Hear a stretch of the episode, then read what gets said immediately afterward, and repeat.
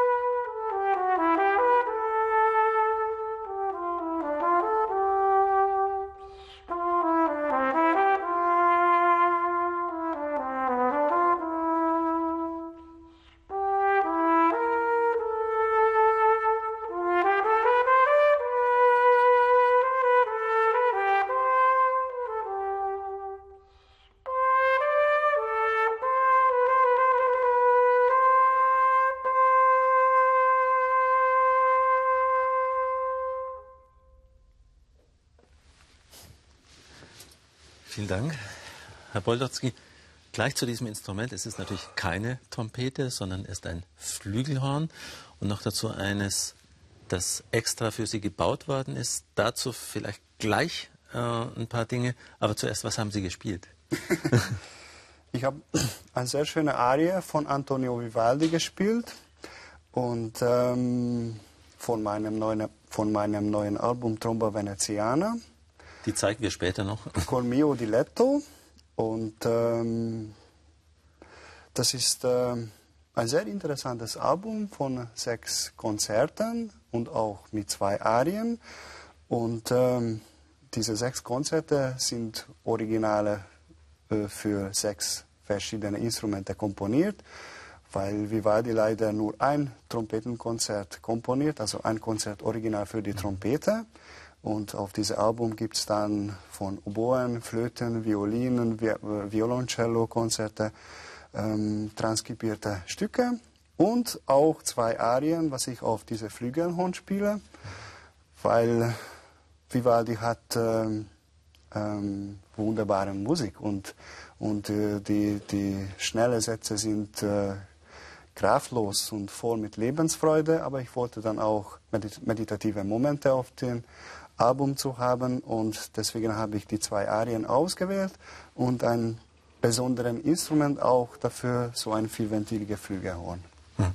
Also es ist so, es ist jetzt normalerweise hat ein Flügelhorn wie die Trompete drei Ventile und das hat vier. Warum? Ja, äh, das Instrument wurde dann extra für mich gebaut und äh, es ist auch eine größere Flügelhorn, sieht man auch, mhm. das Bell ist viel größer als normal und, und äh, etwas ähnlich, äh, äh, etwas ähnlich äh, zu Horn. Und mit dem vierten Ventil kann man äh, ein bisschen tiefer spielen als auf der Trompete. Mhm.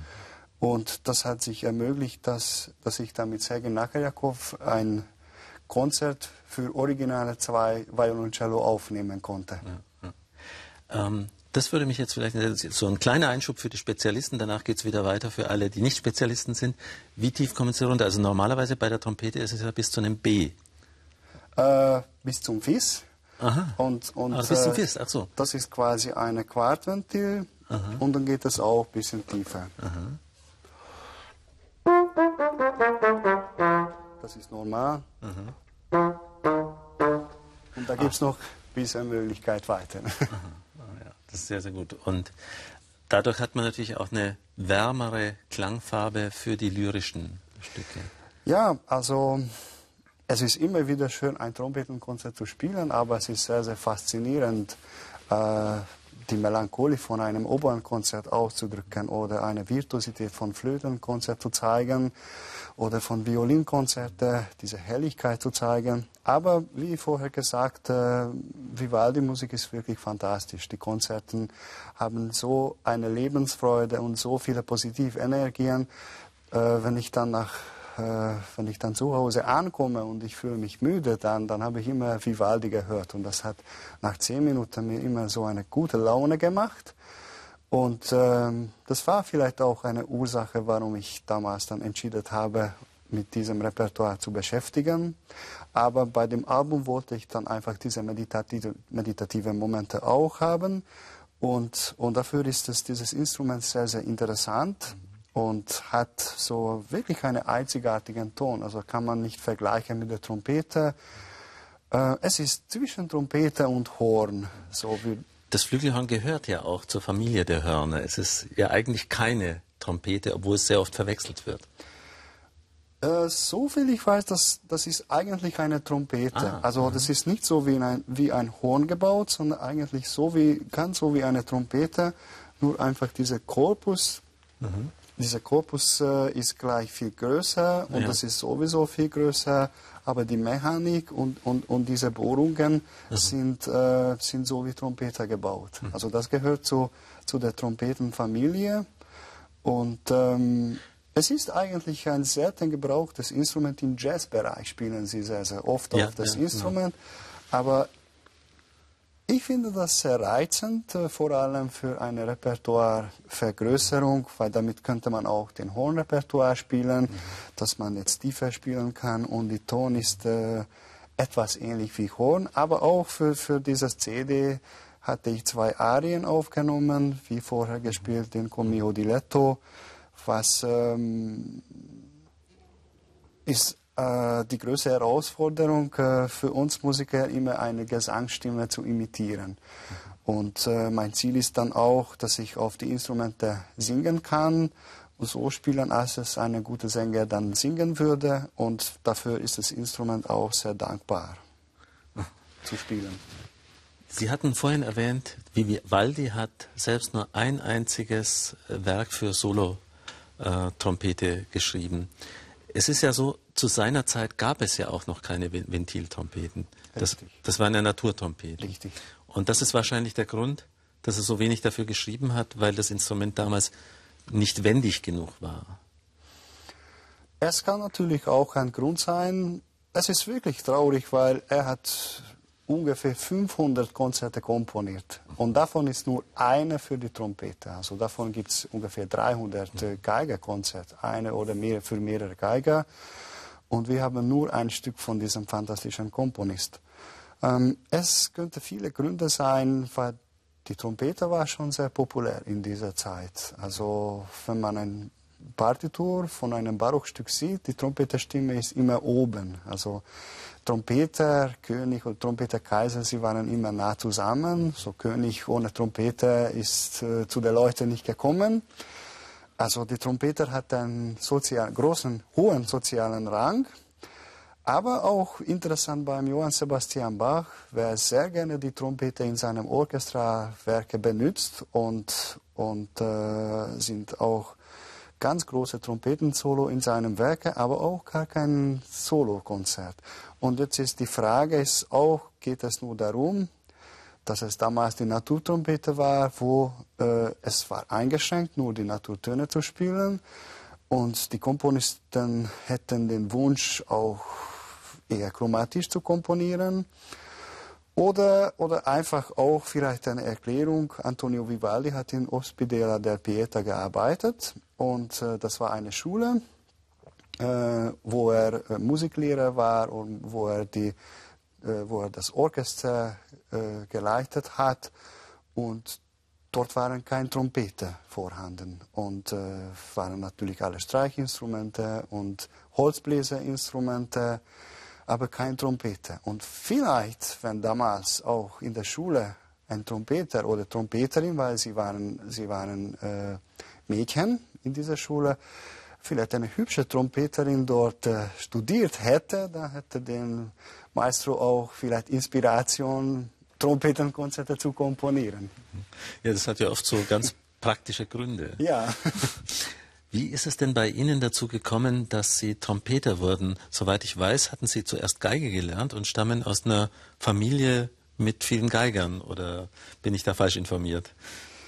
Ähm, ich bin angefangen mit neun Jahren Trompete zu spielen so. und ein Jahr davor Klavier. Aha. Und äh, mein Vater war mein erster Lehrer. Mhm. Mein Vater unterrichtete alle Blechbläserinstrumente in der so. Musikschule. Und deswegen war es vielleicht natürlich, dass ich dann auch mit neun Jahren alt die Trompete äh, angefangen habe zu spielen.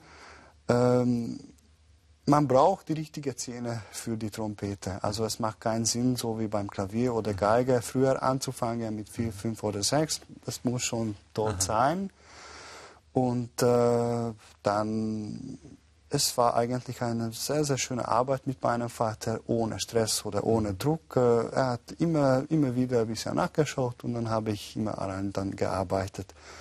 Es ist äh, bei allen Instrumenten, aber speziell bei der Trompete so wichtig, regelmäßig zu üben, es regelmäßig mhm. zu machen und lieber weniger, aber jeden Tag. Und dann kam an einem Tag äh, seine Frage, ob ich besser spielen möchte. Da habe ich gesagt, ja, dann sollen wir zweimal 15 Minuten üben und dann dreimal 15 Minuten und dann so ging es dann, dann weiter. Mhm. Aber das stand dann für Sie schon fest, dass es die Trompete sein muss. Also Sie hätten dann nicht gesagt, jetzt lieber doch mehr Klavier oder ein ganz anderes Instrument. Interessanterweise nicht. Aha. Das war, äh, ich war 14 Jahre alt, wo vielleicht ein Punkt kam, dass äh, in dieser Kindheit auch diese regelmäßige Übung das ist sehr schön, aber es ist auch belastend, weil wir die anderen Kinder Fußball spielen. Ich gehe und über vielleicht dreimal halbe Stunde oder dreimal dreiviertel Stunde. Und äh, das ist eine gute Schule zu lernen, was heißt arbeiten und was heißt für einen Zweck zu arbeiten, auch wenn man jung ist. Aber mit 14 hat mein Vater gefragt, jetzt gehen wir in die Musikrichtung oder in die Gymnasium, weil meine Mutter Mathematik- und Physiklehrerin ist. Und dann spontan habe ich gesagt, äh, jetzt war die Musik schön, aber ich, ich möchte lieber auf das Gymnasium. Und dann kam in diesem Jahr äh, den Wettbewerb, Landeswettbewerb, äh, wo ich äh, ähm, mit 14 Jahren alt äh, das gewonnen habe. Und das war natürlich ein positiver Impuls. Und dann habe ich gesagt, okay, ich bin noch nicht sicher, aber ich möchte das versuchen. Und dann bin ich dann in Musikfachschule, Musikmittelschule dann gegangen nach Budapest es war auch äh, nicht so kleine Umstellung aus Kiskörös, was 100 äh, Kilometer von Budapest liegt, äh, zu einer Hauptstadt einzuziehen, wenn man 14 Jahre alt ist. Mhm. Und eine Hauptstadt, äh, neue Leute und, und äh, neue Schule. Und äh, wenn, wenn ich beim internationalen Musikwettbewerb in Genf den dritten Preis erhalten habe. An dem Tag war ich 20 Jahre alt und dann an dem Tag habe ich gesagt, jetzt ich bin sicher, dass ich Musiker sein möchte, Musiker werden möchte und ich möchte wirklich der Musiker und Trompeter sein.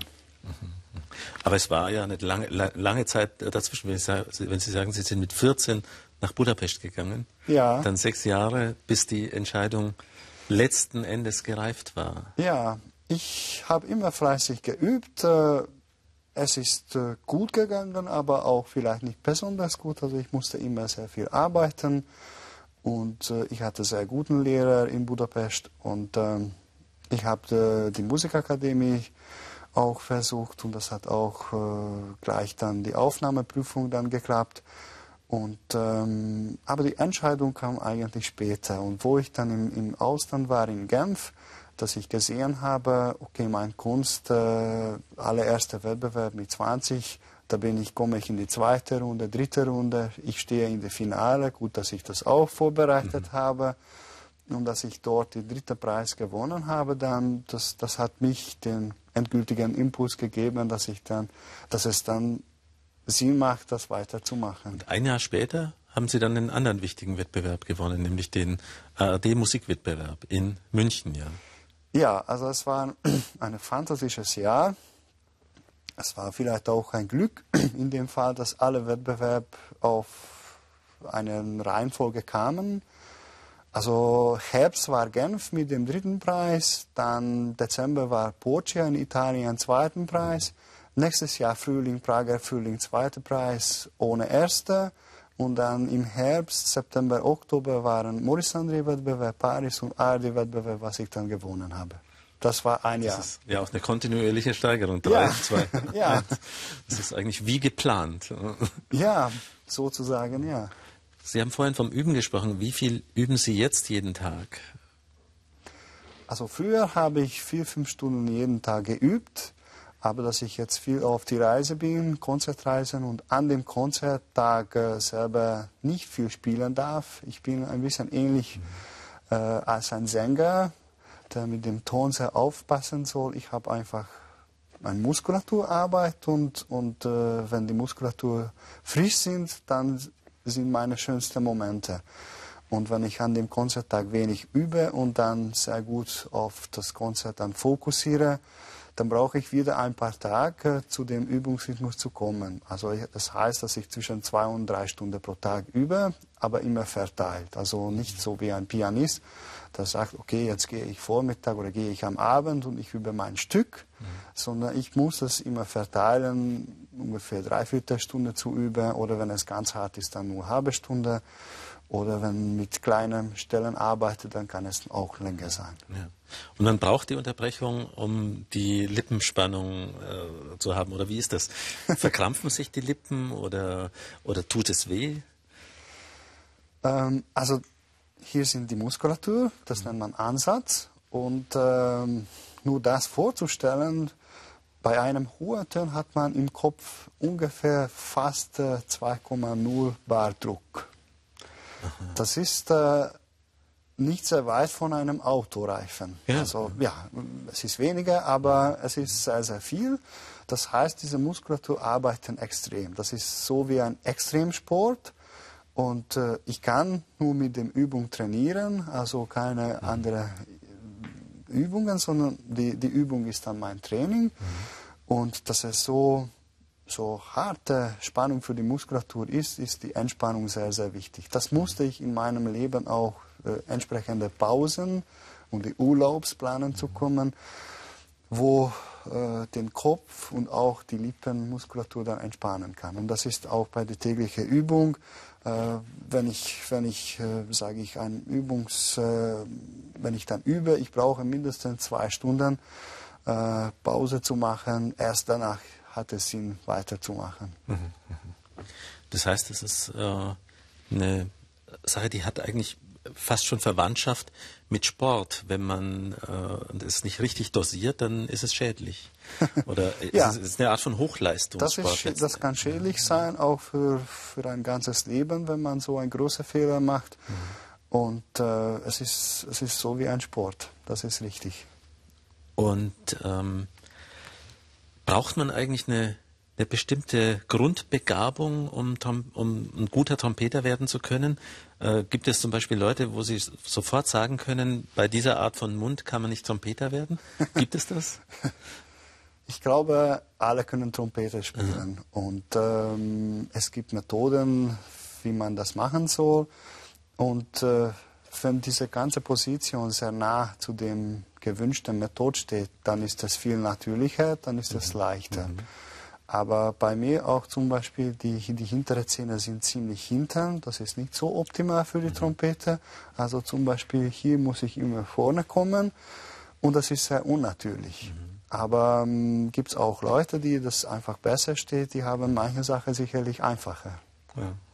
Die Zähne sind ja ohnehin ein, ein, wichtiges Werkzeug für ein Trompeter. Es gibt ja die Geschichte des äh, sehr berühmten Jazz-Trompeters Bunk Johnson, der 1931 in eine Schlägerei kam und dann viele Zähne verlor innerhalb dieser Auseinandersetzung und daraufhin viele Jahre nicht spielen konnte, weil er sich auch neue Zähne nicht leisten konnte, bis ihm dann jemand ein neues Gebiss spendiert hat. Dann konnte er wieder anfangen zu spielen. Lebt man als Trompeter immer so ein bisschen Angst, in Angst um seine Zähne? Ja, die Zähne sind sehr, sehr wichtig. Zähne und Lippen äh, ist sehr, sehr wichtig. Ähm, ich denke, wir dürfen nicht in Angst leben, sondern wir müssen immer positiv denken und, und wir, wir sollen hoffen, dass muss alles gut gehen, aber wenn was passiert, dann, dann soll man lernen, auch das annehmen zu können. Ähm, ich passe sehr auf, aber Angst darf nicht sein. Mhm, ja. Das ist ja auch überhaupt wichtig, weil ich glaube, durch die Angst werden dann auch kommt die Spannung ja, genau. und äh, kommen die Momente. Also man sucht natürlich keine solche Situationen aus, aber die Zähne sind sehr, sehr wichtig und das zu verstehen, äh, wir haben auch die Mundstück zu den Trompeten und das Mundstück hat äh, verschiedene Daten, zum Beispiel die Entfernung dieser Rand. Und äh, zwischen einer ganz großen und einer ganz kleinen Größe von Mundstück im, im Rand gibt es vielleicht ein Millimeter Unterschied. Aha. Also es geht um 100 Millimeter Unterschiede zwischen den Mundstücken, weil die Mundstücke sollen zu, dem, zu der Lippe dann gut passen. Das ist sehr, sehr individuell. Aber bei so einem Mundstück sind auch, äh, wie gesagt, 100 mm Unterschiede. Und auch wenn eine Maschine ein Mundstück produziert, ob das so wird oder nicht, es ist alles sehr, sehr mit Gefühl zu tun. Mhm, mhm. Und deswegen, wenn, wenn eine neue Szene kommt, die neue Position, das kann man fast vergessen. Haben Sie denn, Sie haben ja noch ein Instrument mitgebracht, eine Piccolo-Trompete. Haben Sie da das gleiche Mundstück oder die gleiche Größe von Mundstück oder ist das anders? Es ist ein bisschen kleiner, mhm. weil mit der Piccolo-Trompete spielt man vor allem in den höheren Registern. Man kann mit allen Trompeten gleich hoch spielen, aber das ist äh, eher für die höheren äh, Register dann gebaut und gedacht. Ähm, vielleicht auf dieses Instrument spiele ich am meisten, mhm. weil von der Trompete meistens gewünscht ist die Barockrepertoire. Und wie ich vorher erzählt habe, das ist einfach auch schön, neben dem Trompetenkonzert äh, Bearbeitungen zu machen. Wir haben die Ventile und mit den Ventilen können wir dann chromatisch spielen, theoretisch alles, praktisch mhm. natürlich nicht. Und ähm, ja,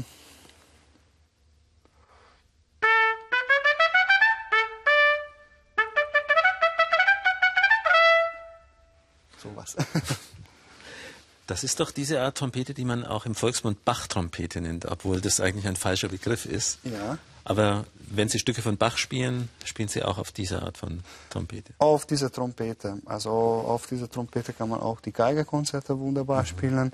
Mhm. Und äh, damals, äh, damals äh, waren die Barockmusik wieder äh, eine Popularität bekommen hat, hat man wieder gerne die, äh, das ist schon in der spätromantischen Zeit, wo es wieder in der Mode kam, Barockstücke zu spielen. Und dann hat man auch, da kamen die ersten Ventiltrompeten raus. Also die, das war 1840, wo die ersten Ventiltrompeten auskamen. Und dann ganz viel später, ganz viel später kamen immer die kürzere und kürzere Trompeten und dann auch für diese sehr, sehr schwierige Bach, äh, Bachstimmen spielen zu können, hat man eine kürzere Trompete gebaut. Das ist in A. In A heißt das mein Grundton. In ein Klavier, wenn ich ein Klavier drücke, das ist ein A. Und äh, mit dieser Wunsch von Barockrepertoire kam immer wieder die Entwicklung, was auch heute weitergeht. Und so ein Instrument hört man ja auch in einem berühmten Beatles-Stück Penny Lane. Kann sein. die, Trompete ist sehr, die Trompete ist sehr vielseitig. Das ist mhm. auch sehr beeindrucksvoll, dass man vom Jazz, vom, vom Pop, vom natürlich klassischen Musik äh, und im klassischen Bereich auch heutzutage ist das Instrument, glaube ich, wieder sehr, sehr populär geworden. Zum Glück komponieren immer mehr Komponisten für, für das Instrument, ist auch meine Aufgabe, dass ich die Komponisten finden kann und motivieren kann, dass sie für, für mich, für die Trompete und für die, alle Trompeter neue Stücke komponieren. Und hier habe ich auch eine sehr gute Nachricht, dass ich äh, Christoph Penderecki gewinnen konnte, für oh. ein Trompetenkonzert zu komponieren. Den das ist sehr, sehr spannend. Ja, mhm. sehr, sehr spannend, weil ich denke, Komponisten und äh, Künstler waren immer im engen Kontakt und da war ein Wunsch, da kommt der Instrumentbauer dazu, das und das muss erfüllt sein und so und so muss es sein und jeder hat dann was versucht. Und äh, es ist wichtig, unser Repertoire immer zu verbreiten. Sie haben ja äh, immer wieder Uraufführungen oder zeitgenössische Musik zumindest gespielt. Nur habe ich mich gewundert, wenn ich Ihre CDs durchschaue, das sind meistens Werke aus der Barockzeit oder klassische Werke. Also Sie haben eben Bach äh, gespielt, Sie haben Telemann gespielt, dann eben äh, Michael Haydn, Josef Haydn. Aber zum Beispiel hat der relativ junge Komponist Fasil Say ein äh, Trompetenstück geschrieben, das Sie auch aufgeführt haben. Und das gibt es nicht auf CD. Warum ist das so? Noch nicht. Ah, haben Sie es eingespielt? Also mein, mein, mein Wunsch und mein Plan ist jetzt, äh, dass ich jetzt sieben CDs habe und vor allem Barockmusik und klassische Musik und sehr viel auf die Piccolo-Trompete, aber eigentlich kein CD mit großer Symphonieorchester. Und das wäre dann, dann mein, mein größter Wunsch jetzt und dass ich gerade Fasil Sai auch gewinnen konnte für, für die Trompete, ein sehr schönes Konzert zu komponieren. Das ist übrigens halbe Stunde. Ach so, und, beim Internet habe ich siebeneinhalb Minuten davon gefunden. Ja, mhm. das ist ein großes Stück und, und ein normalerweise ist ein Trompetenkonzert in der Barockzeit. Mhm. Weniger als zehn Minuten. Unser klassisches Konzert von Josef Haydn ist 15 Minuten und die, und die zeitgenössischen Werke waren 15 bis maximal 20 Minuten. Er hat ein 30 Minuten Konzert komponiert. Das ist auch eine Herausforderung für die Trompete, so viel auf einmal zu spielen. Und wie gesagt, das wäre dann mein Wunsch, äh, dieses Konzert zum Beispiel aufzunehmen und natürlich Penderecki auch. Mhm, ja. ja, da wäre ich sehr gespannt. Die CD würde ich mir sofort zulegen, weil Schön. ich äh, gerade eben dieses äh, Fasil Sai-Stück, diesen Ausschnitt, den ich gehört habe, fand ich so faszinierend. Also alle Zuschauer können das im Internet mal googeln. Da gibt es Ausschnitte anzuschauen und anzuhören, äh, die sehr, sehr faszinierend sind. Aber ist es, ist es äh, doch ein äh, Problem als Künstler, zeitgenössische Musik gegenüber den Plattenfirmen durchzusetzen? Mm, Problem ist das nicht. Die Frage ist die Finanzierung. Mhm.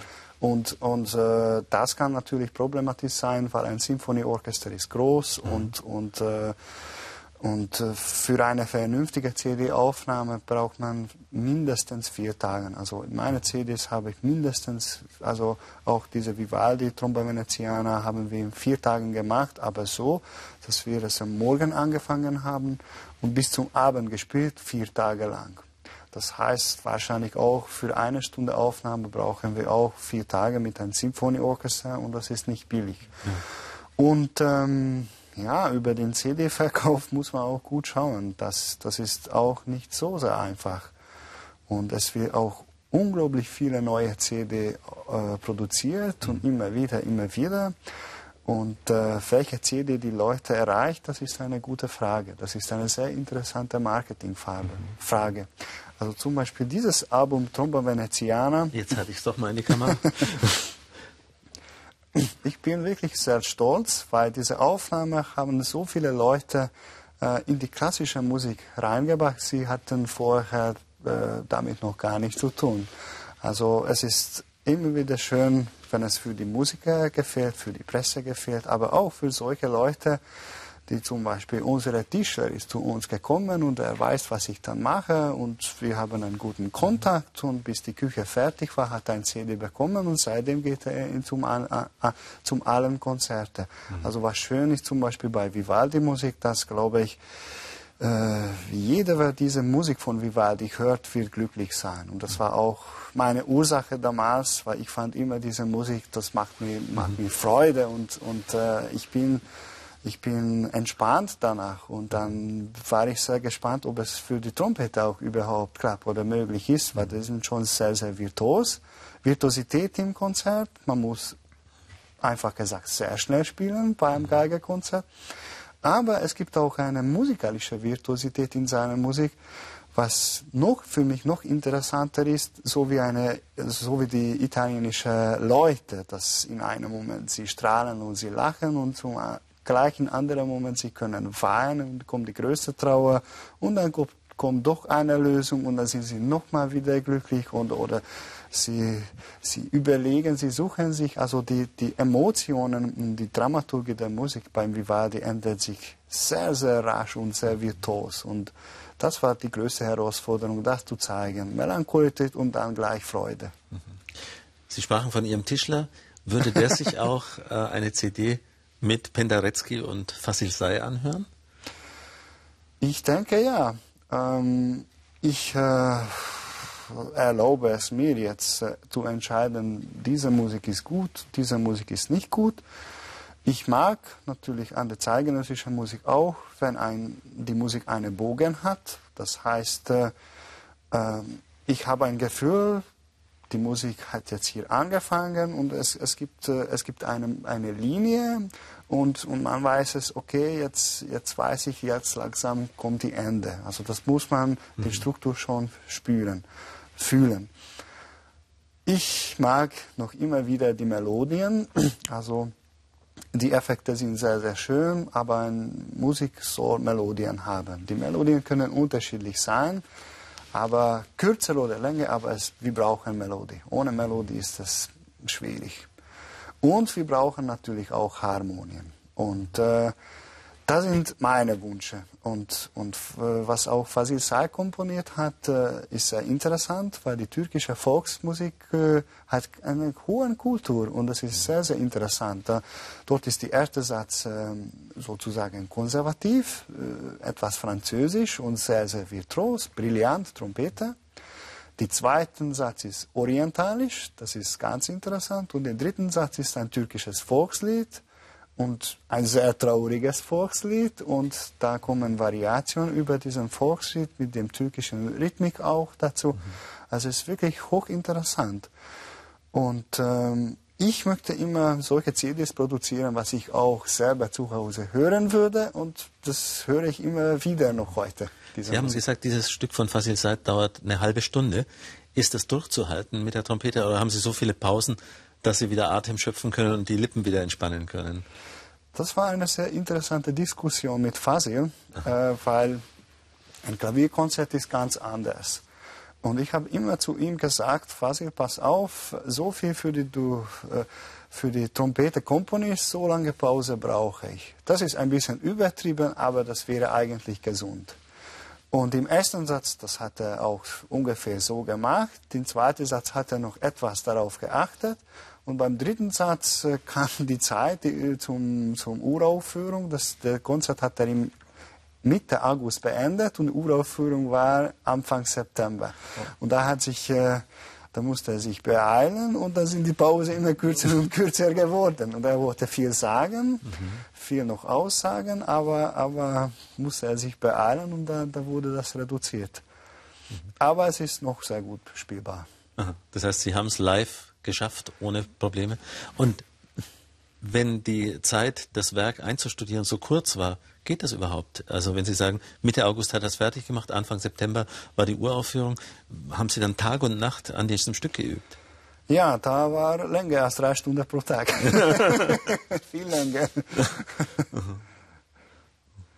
Und da kann es ja sein, dass einem der Mund völlig wund wird oder zerfasert, oder? Es kann sein, aber äh, man kann sehr viel im Kopf auch üben und das tue ich auch. Also wenn ich sage, ich übe pro Tag zwei, drei Stunden, das stimmt nicht ganz, weil die Musik mhm. und diese, diese Themen und Gedanken, sie laufen den ganzen Tag mhm. Durch und, und auch äh, vor dem Konzert, äh, ich nehme immer ganz viel Zeit, die Noten zu studieren und in ein Stück vorzusingen. Singen ist immer natürlich und äh, Singen ist immer gut. Aber durch diesen Singen, ich erlebe alles, was ich auf die Bühnen haben möchte und dann, dann geht im Kopf durch. Und wenn ich das Stück einmal mit großer Konzentration durchsinge, das ist so, als ich fünfmal gespielt hätte. Mhm. Ja, das glaube ich. Sie sagen, dass äh, eben vieles mit dem Kopf geübt werden und auch gespielt werden kann. Ja. Äh, es gibt ja dieses nette Bonmot über Pianisten, dass das Pedal nicht mit den Füßen, sondern mit dem Ohr gespielt wird. Ja. Und äh, das trifft vermutlich über viele Musik äh, zu. Sie haben ja auch vorhin äh, gesagt, äh, die, die Werke auf Ihrer neuen CD sind alles Werke, die für andere Soloinstrumente komponiert wurden, äh, eben nicht für die Trompete. Und es gehe Ihnen auch immer wieder darum, die menschliche Stimme zu imitieren ja. bei den Arien. Ja. Ähm, ist das überhaupt so ein Impuls beim Trompete spielen, dass es ein natürlicher, fast stimmenähnlicher Klang sein soll? Wie bitte? Ähm, ist es ein Impuls für Sie beim Trompete spielen, dass Sie am liebsten eine menschliche Stimme imitieren oder dass es möglichst natürlich ist? Ja, ähm, auch beim Trompetenkonzert, aber auch bei allen Bearbeitungen ist die Ziel immer eine Gesangsstimme zu imitieren mhm. für mich. Und ähm, beim Üben singe ich auch sehr gerne und sehr oft. Und es muss ja nicht schön sein, aber auch dass ich jetzt auch unterrichte in der Musikakademie, ich verlange das, dass ein Student das auch mit guten Intonationen aussingen kann. Er muss das hören, mhm. Äh, die Intervallsprünge, also man muss das gut singen können. Wenn man das nicht gut singen können kann, dann kann man auch nicht so richtig spielen. Mhm. Und wenn Sie das in möglichst guten Intonationen singen können und musikalisch auch gut singen können, dann, dann geht es hier alles viel, viel schneller, weil der Kopf weiß Bescheid und, und dann kommen einfach die Impulse. Und wenn ich jetzt sage, äh, was heißt Trompete zu spielen? Trompete zu spielen ist auch zu atmen. Durch die Ausatmung kommt hier eine kleine Vibration, kommt die Zungenstelle, wo die Zunge ist, dann kommt die Artikulation hier, kommt die Luftgeschwindigkeit und die Muskulaturspannung. Und alles muss in Harmonie sein, einen Ton zu treffen. Einfach gesagt, das ist sehr kompliziert. Aber wenn ich davon ausgehe, dass ich kein Trompete spielen möchte, sondern die Musik sehr ausdrücken möchte und ich, äh, ich fokussiere extrem auf einen Gesangton oder wie, wie, wie möchte ich das singen, wie möchte ich das aussprechen, was möchte ich aussprechen. Wenn ich sehr gut darauf konzentriere, dann ist alles viel einfacher und dann geht die Zunge in die richtige Richtung, dann kommt die optimale Luft und dann ist viel, alles viel einfacher. Und so möchte ich eigentlich auch unterrichten. Wir müssen äh, den Gehalt der Musik gut auszusprechen und dafür einfach die Dinge zu finden. Aber im, im, im, Fokus steht die Musik und wenn man die Musik sehr konzentriert, dann die instrumentalischen Seiten sind alles viel einfacher. Seit 2010 sind Sie äh, Professor an der Franz Liszt ja, Musikakademie ja. in Budapest. Ja. Ähm, Sie selber haben ja auch an dieser Akademie studiert. Richtig. Genau, genau. Ist es ähm, ein seltsames Erlebnis, dann als Lehrer zurückzukommen an dieselbe Akademie? Oder war das für Sie ganz natürlich, war das das, was Sie immer wollten? Es ist ein sehr schönes Gefühl, aber wenn seltsam ist, das war auch äh, interessant. Äh, als ich an allem ersten Tag in der Musikakademie in Tür eingetreten habe, ich war natürlich auch ein bisschen aufgeregt, obwohl ich habe immer unterrichtet, es war immer jemand bei mir, ähm, einfach privat. Und der Unterschied war jetzt, dass, dass es einfach regelmäßig sein soll und mit dem gleichen Studenten.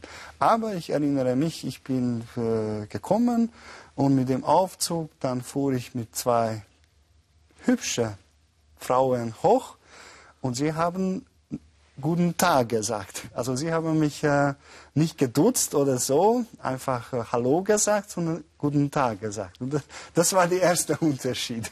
Als ich dort war, noch als Student, oder, oder jetzt als Lehrer. Aha.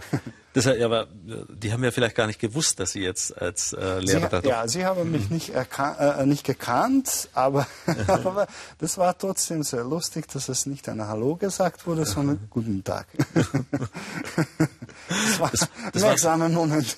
Vielleicht eigentlich das offizielle Begrüßungskomitee, äh, das heimlich äh, ja. eingeschleust wurde.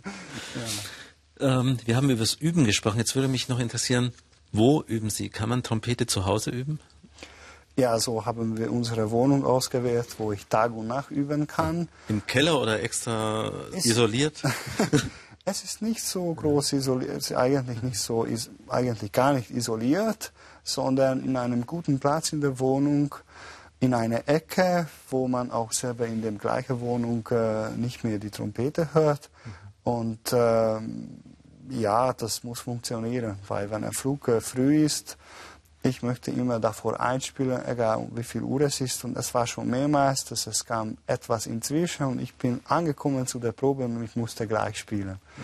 Und ohne Einspiel würde das nicht funktionieren. Also das ist schon eine große Freiheit, dass man, dass man so üben kann, wie man eigentlich will. Mhm. Und das muss auch sein. Ja. Ähm, in Kritiken über Sie äh, steht unter anderem immer wieder mal, jeder Ton sitzt.